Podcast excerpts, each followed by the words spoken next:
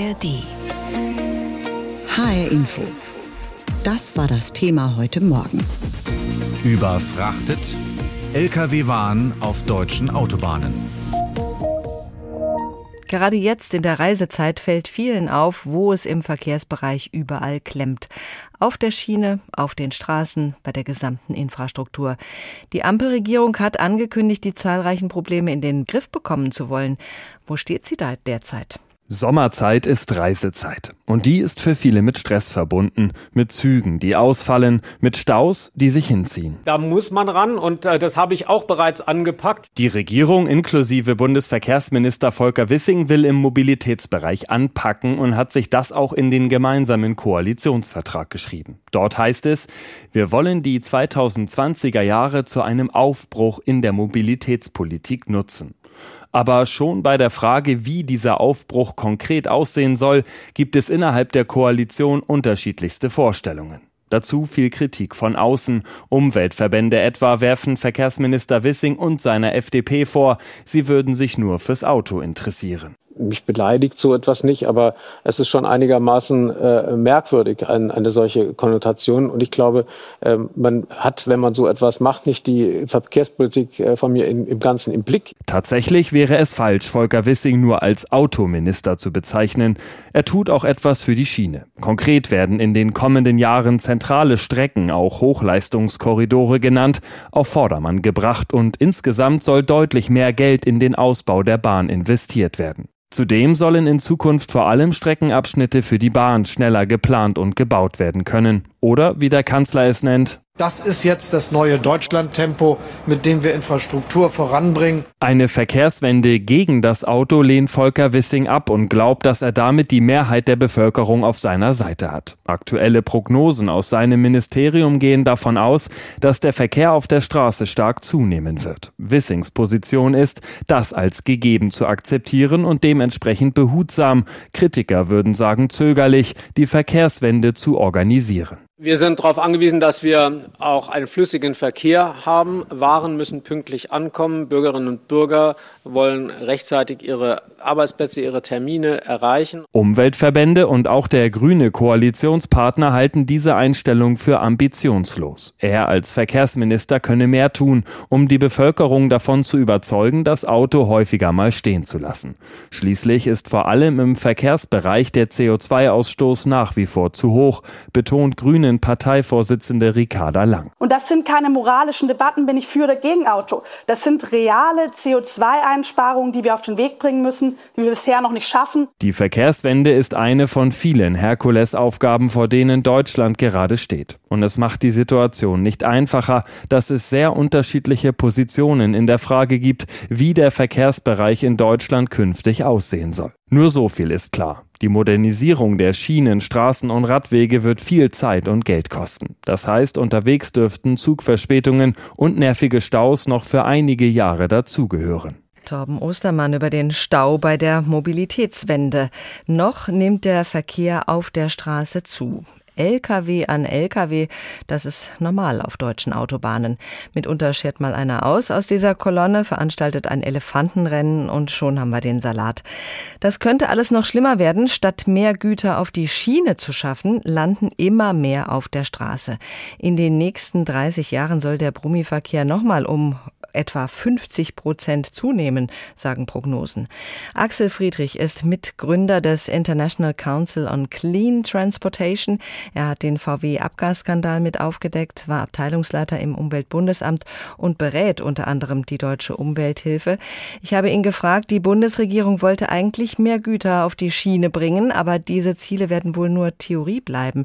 Der Anteil des Schienengüterverkehrs könnte in Zukunft sogar sinken statt steigen. Was läuft da schief? Läuft eine ganze Menge schief. Läuft vor allem schief, dass die sogenannte Prognose des Verkehrsministers nicht stimmt. Er geht von einem Anstieg des Verkehrsvolumens aus, was ich glaube, wird nicht stattfinden. Das heißt, wir werden nicht die Zunahme bekommen, die er in seiner Langfristprognose annimmt. Das hat natürlich bedeutende Konsequenzen für den Anteil vom Schienenverkehr, denn wir werden manche Güter auf der Schiene sehen, die wir heute weniger stark ansteigen lassen als bisher in der Prognose vorgesehen. Das heißt, wir werden eine Verschiebung bekommen in Richtung Güterverkehr. Das Problem, was wir aber haben, den Ausbau der Güterverkehrsstrecken nicht schnell hinzubekommen und damit eben nicht die Qualität zu bekommen, die wir eigentlich bräuchten für den Güterverkehr, das ist ein Problem, was bleibt. Wird da von Seiten der Politik genug getan, um das vorzubereiten, um eben mehr Güter auf die Schiene zu bekommen? Erkennen Sie da wenigstens den Willen im Verkehrsministerium? Man erkennt zumindest, dass man mehr Geld bereitstellen will. Aber das Problem, Geld alleine reicht nicht, denn ich muss ja auch das verbauen, ich muss auch Leute haben, die es machen. Das sehe ich bisher noch in keiner Weise. Das Dilemma, was wir haben, dass der Schnellverkehr, das heißt die ICEs Vorrang haben vom Güterverkehr und damit auch die Kapazität nicht ausreicht. Wir bräuchten deswegen eine Vergleichsmäßigung der Geschwindigkeiten, um mehr Kapazität zu bekommen. Und das sehe ich zurzeit gar nicht. Also dann würde ja der Personenverkehr leiden, wenn Sie diese Anpassung der Geschwindigkeiten da ins Spiel bringen. Das kann ja auch nicht Sinn der Übung sein. Bei einer Pünktlichkeitsquote knapp über 60 Prozent leidet der Personenverkehr heute schon unter diesen ganz massiven Defiziten, die ich habe. Das heißt, ich muss dafür sorgen, dass die Personen und die Güter in einer annehmbaren Verspätungszeit ankommen. Ich will ja nicht 100 Prozent Pünktlichkeitsquote haben. 95 Prozent wäre schon schön für beide Bereiche. Und das ist heute nicht gegeben. Das heißt, wir brauchen hier Veränderungen in der Qualität der Strecken, aber auch in der Qualität des Personals. Soweit also die Probleme bei der Bahn. Die Verkehrsprognose der Bundesregierung geht davon aus, dass in den nächsten Jahrzehnten immer mehr Lkw unterwegs sein werden. Pakete, Lebensmittel, andere frische Sachen müssen schnell transportiert werden und das geht am besten mit dem Brummi. Die Branche hat aber ohnehin schon mit vielen Problemen zu kämpfen. Fahrermangel, steigende Spritkosten, höhere Maut. Welche Lösung für all diese Probleme ist da aus Ihrer Sicht in Sicht? Diese Probleme, die Sie gerade angeführt haben, werden dazu führen, dass der Güterverkehr in keiner Weise so ansteigen kann, wie das vorhergesagt worden ist. Das heißt, wir haben steigende Kosten. Das bedeutet, die Schiene wird konkurrenzfähiger, aber auch die Güteraufkommen werden in dieser Form gar nicht da sein. Wir sehen gerade, gerade im Bereich Fleischkonsum eine massive Verringerung des Konsums an Fleisch. Im letzten Jahr alleine 8% weniger Fleischkonsum, was heißt weniger Transporte von Tieren und auch weniger Transporte von Futtermitteln. Das heißt, solche Dinge sind gar nicht einberechnet worden in diese sogenannte Prognose. Das heißt, wir haben hier eine Prognose, von der ich ausgehe, dass sie in keiner Weise stimmt. Das heißt, wir machen hier eine Planung auf der Basis von Annahmen, die von den Wissenschaftlern nicht geteilt werden. Und ich erwarte eigentlich, dass der Verkehrsminister diese Prognose auch öffentlich diskutiert und mit Fachleuten auch entsprechend abstimmt. Es kann nicht sein, dass es in einem kleinen Kreis gemacht wird. Was wir schon sicher wissen, ab Dezember kommt ein CO2-Aufschlag von 200 Euro pro Tonne ausgestoßenem CO2 auf die Spediteure zu. Das wird für kleinere Betriebe schwer zu schultern sein. Die Brummi-Branche bietet aber mehr als 650.000 Jobs. Das sind fast so viele Stellen, wie Deutschlands größter Arbeitgeber VW zu bieten hat. Sie fordern, dass die Speditionsbranche äh, mehr an die Kandare genommen werden soll, dass in der Branche das Leben schwerer gemacht werden müsste. Was ist dann mit den Arbeitsplätzen? Na, wir haben ja in Deutschland kein Problem mit Arbeitsplätzen. Wir haben ja einen Arbeitskraftmangel. Das heißt, wenn hier Arbeitsplätze wegfallen würden, dann würden sie in anderen Bereichen entstehen und dann auch bessere Arbeitsplätze als die Arbeitsplätze auf der Straße. Die sind ja nicht besonders attraktiv. Deswegen werden ja viele von diesen Fahrleistungen ausgelagert nach Osten, nach Bulgarien, nach Rumänien, nach Lettland. Man tut so, als wenn das alles deutsche Fahrer wären. Das ist in der Regel heute nicht mehr der Fall. Es ist eigentlich egal, auf welche Straße man schaut, ob auf die A3 rund um Frankfurt, die A44 bei Kassel, überall schieben sich Lkw an Lkw über die Fahrbahnen. Die rechten Spuren sind oft dicht, die Brummis fahren Kolonne. Staus sind Alltag. Heute werden doppelt so viele Güter auf der Straße transportiert wie noch vor 30 Jahren. Und viele Autofahrer sind einfach nur noch genervt. Jens Wellhöhner über den alltäglichen Lkw-Wahnsinn auf Hessens Autobahn. Ein LKW hinter dem anderen. Die Kolonne nimmt schier kein Ende. Auf der A44 bei Kassel. Ab und zu schert ein Brummi aus und überholt, quälend langsam, so scheint es. Dahinter stauen sich schnell Dutzende Autos. So sieht es Tag für Tag überall auf Hessens Autobahnen aus. Pkw-Fahrer haben da das Nachsehen. Äh, ja, teilweise scheren die aus, ohne zu blinken. Und wenn man dann dahinter ankommt mit 120, 130 und muss auf 80 oder 60 runterbremsen, bin ich schon froh, das ein oder andere Mal, dass da nicht mehr passiert ist. Ja, man wird dann ausgebremst und es ist auch gefährlich. Ne? Sie gucken ja oft auch dann nicht so ganz, fahren schnell rüber. Also es ist manchmal schwierig. Wenn ein LKW hinterm anderen ist und man letztendlich ja fast gezwungen ist, die ganze Zeit auf der linken Spur zu fahren, das ist anstrengend. Für Brummifahrerinnen und Fahrer sieht die Sache aber ganz anders aus. Andreas Rothe zum Beispiel steuert seit Jahrzehnten große, schwere Lkw kreuz und quer durch Hessen und ganz Deutschland. Als Lkw-Fahrer auf der Autobahn fühle man sich oft wie Freiwild. Wir werden drangsaliert, wir werden ausgebremst, wir werden genötigt, zum Teil auch wirklich massiv bedrängt in dem Glauben, dass wir weniger Recht haben wie Pkw-Fahrer. Beste Beispiel Baustelle. Warum muss ich da mit einem 2,35 Meter SUV noch an den LKWs vorbeiziehen? Autofahrer bremsen auch gerne Laster aus, erzählt Andreas Rothe. Da werde es oft lebensgefährlich. Ist ganz schlecht aus dem Kopf wieder rauszubekommen.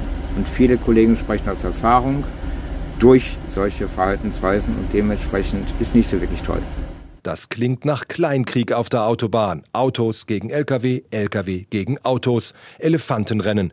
Dirk Engelhardt vom Bundesverband Güterkraftverkehr war früher selber Brummifahrer. Allerdings habe ich auch nie an Elefantenrennen teilgenommen und wenn mich ein Lkw-Fahrer zu dieser Zeit überholt hat, habe ich auch mal kurz den Fuß vom Gas genommen, damit solche Elefantenrennen einfach nicht passieren. Also der eindeutige Appell an alle Verkehrsteilnehmer, ein vernünftiges Miteinander, Rücksichtnahme, ein vernünftiges Agieren auf den Straßen und dann gibt es auch nicht diese Elefantenrennen und auch nicht den Zorn zwischen den verschiedenen Verkehrsteilnehmern.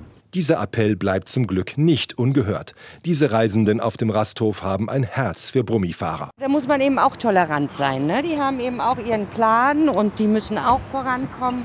Also ich meine, mit Respekt können wir uns die Straßen miteinander teilen. Viele Lkw sind auf den Straßen unterwegs. Das wird sich in Zukunft wohl auch nicht ändern. Da bleibt wirklich nur eins. Geduld. Viel Geduld. HR Info, das Thema. Diesen Podcast finden Sie auch in der ARD Audiothek. Erinnern Sie sich noch, ohne Laster gäbe es von allem zu wenig. Mit diesem Spruch auf der Plane waren vor ein paar Jahren viele Lkw unterwegs. Man muss sich das vor Augen halten, bis ein Fruchtjoghurt zum Beispiel im Kühlregal eines Supermarktes steht, haben Rohprodukt, Zutaten, Verpackung und Verteilung des Fertigproduktes schon insgesamt 8000 Lkw-Kilometer verursacht. Auf unseren Autobahnen schiebt sich also eine endlose Brummikolonne, die an allem zerrt, an den Nerven der Autofahrer und an denen der Brummilenker, an der Substanz der Brücken und Straßen und natürlich auch am Wohlergehen der Natur. Darüber gesprochen habe ich mit Christina Scheib. Sie ist Truckerin, selbstständig mit zwei Lkw und außerdem im Landesverband Bayerischer Transport- und Logistikunternehmen. Ich habe sie gefragt, wie sie das erlebt, als eine friedliche Koexistenz momentan auf den Straßen von Pkw und Lkw.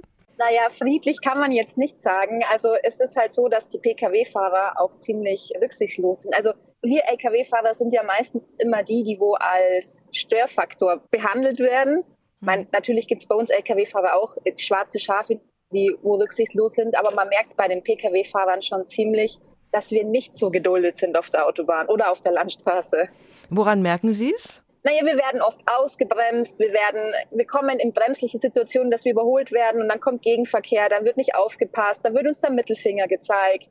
Also solche Sachen ist eigentlich Alltag für uns. Können Sie auch ein bisschen verstehen, dass die Autofahrer sich über die Brummis auf der Piste aufregen, weil es so viele sind? Also natürlich kann ich es verstehen, natürlich. Ähm, wir sind einfach viel zu viele auf der Straße. Aber auf einer Seite kann ich es nicht verstehen, weil wir Menschen sind ja selber dran schuld. Weil der LKW fährt ja nicht, weil es als Hobby ist oder weil er jetzt einfach Lust hat, rumzufahren. Nein, es sind Güter oder Waren, die wo wir zum alltäglichen Leben brauchen. Also der Konsum von uns Menschen ist bei uns hinten im LKW drin. Ab Dezember kommt der CO2-Zuschlag auf Ihre Flotte zu. 200 Euro pro Tonne ausgestoßenem CO2 müssen Sie dann zahlen, zusätzlich zur Maut. Befürworter sagen, richtig so, denn Brummis und Co. seien für ein Drittel der gesamten CO2-Emissionen verantwortlich. Was bedeutet diese Abgabe denn für Sie? Also für mich, ich bin ja Kleinunternehmerin mit zwei LKWs, also für mich ist es wahrscheinlich die Existenz, die dann zugrunde geht. Die LKW-Fahrer, wir sind ja ein wichtiges Glied in der Gesellschaft. Jeder Mensch von uns geht ja ins Geschäft und kauft sich seine Lebensmittel, Medikamente, baut sich ein Haus und es wird alles, egal was wir zum Leben brauchen, wird alles vom LKW transportiert. Und dann werden wir mit solchen Dingen auch noch wirklich runtergezogen. Also wir bangen wirklich um die Existenz. Ja, Sie haben ja aber auch noch ein ganz anderes Problem. Es fehlen rund 100.000 Fahrerinnen und Fahrer. Viele finden es offenbar wenig erstrebenswert, einen 40-Tonner durch die Gegend zu fahren.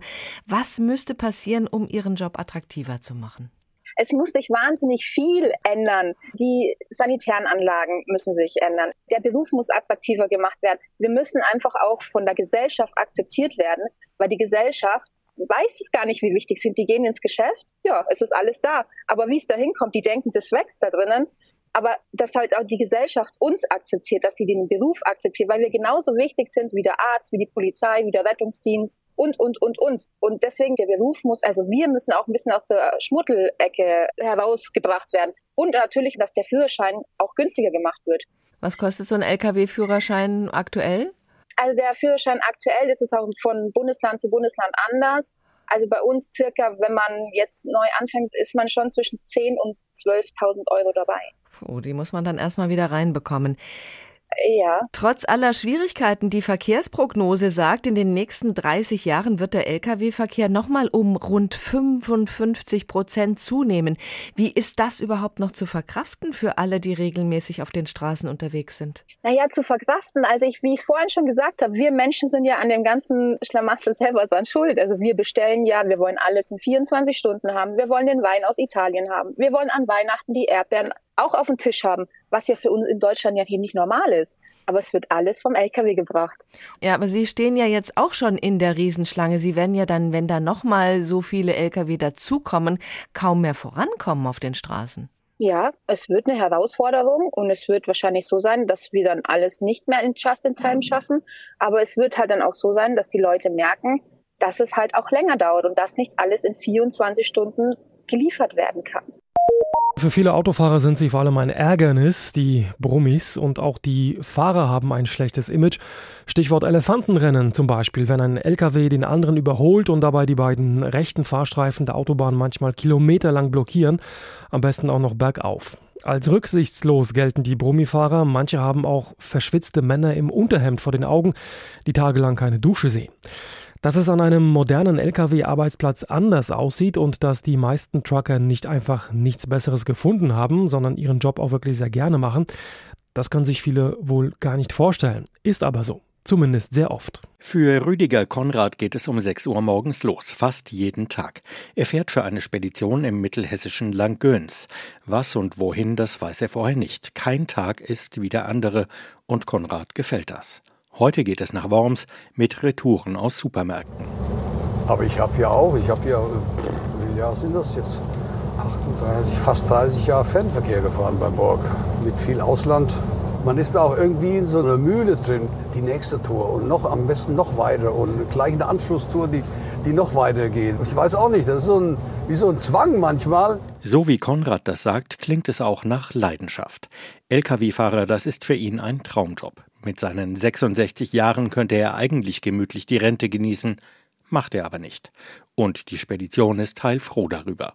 Denn es gibt zu wenige Fahrer, sagt Disponent Kurt Metz, auch schon im Rentenalter. Es weiß doch gar keiner, was die für die Gesellschaft leisten, was die für die Industrie leisten, was die für uns alle leisten. Dass der Joghurt pünktlich da ist, dass die Wurst pünktlich da ist, dass die Kartoffeln pünktlich da sind, dass man nur hingehen kann, einkaufen kann. Wer macht denn das? Die Leute hier, die man auf der anderen Seite dann verdammt, verflucht und ihnen dann alles Mögliche nachsagt, dass sie die Umwelt verschmutzen, dass sie die Verkehre behindern, dass sie Staus verursachen. Da will ich doch auch kein Lkw-Fahrer mehr werden. Einer, der gerade den Führerschein macht, ist der 35-jährige Ahmed.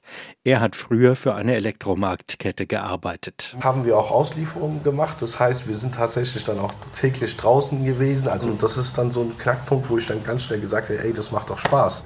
Also mindestens 50.000 Fahrer fehlen in Deutschland, um wirklich äh, da alles äh, abdecken zu können.